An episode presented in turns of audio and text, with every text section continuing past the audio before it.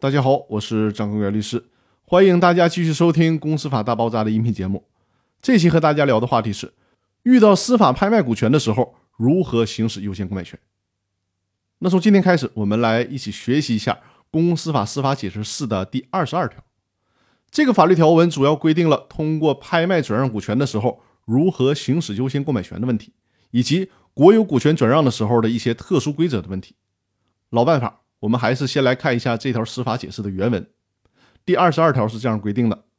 通过拍卖向股东以外的人转让有限责任公司股权的，适用公司法第七十一条第二款、第三款或者第七十二条规定的书面通知、通知同等条件时。根据法律司法解释确定，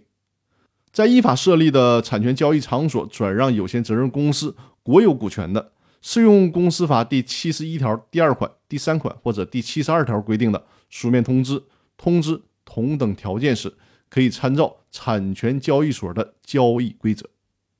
这条司法解释似乎并没有告诉我们应该如何具体的处理拍卖中转让股权、行使优先购买权的问题。之所以这么规定，是因为在二零零四年十月二十六号的时候，最高法院通过了《拍卖变卖规定》。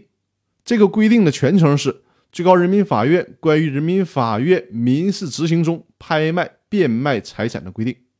在这个规定当中，已经写清楚了优先购买权在司法拍卖中的实现方式。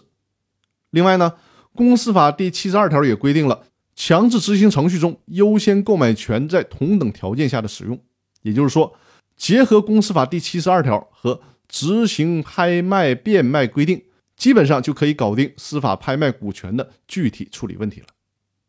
如果你只看公司法司法解释四的第二十二条，你是会懵的，因为这条司法解释把有关的司法拍卖中行使优先购买权的问题，以及国有股权转让的时候优先购买权处理的问题，都指向了不同的司法解释条文。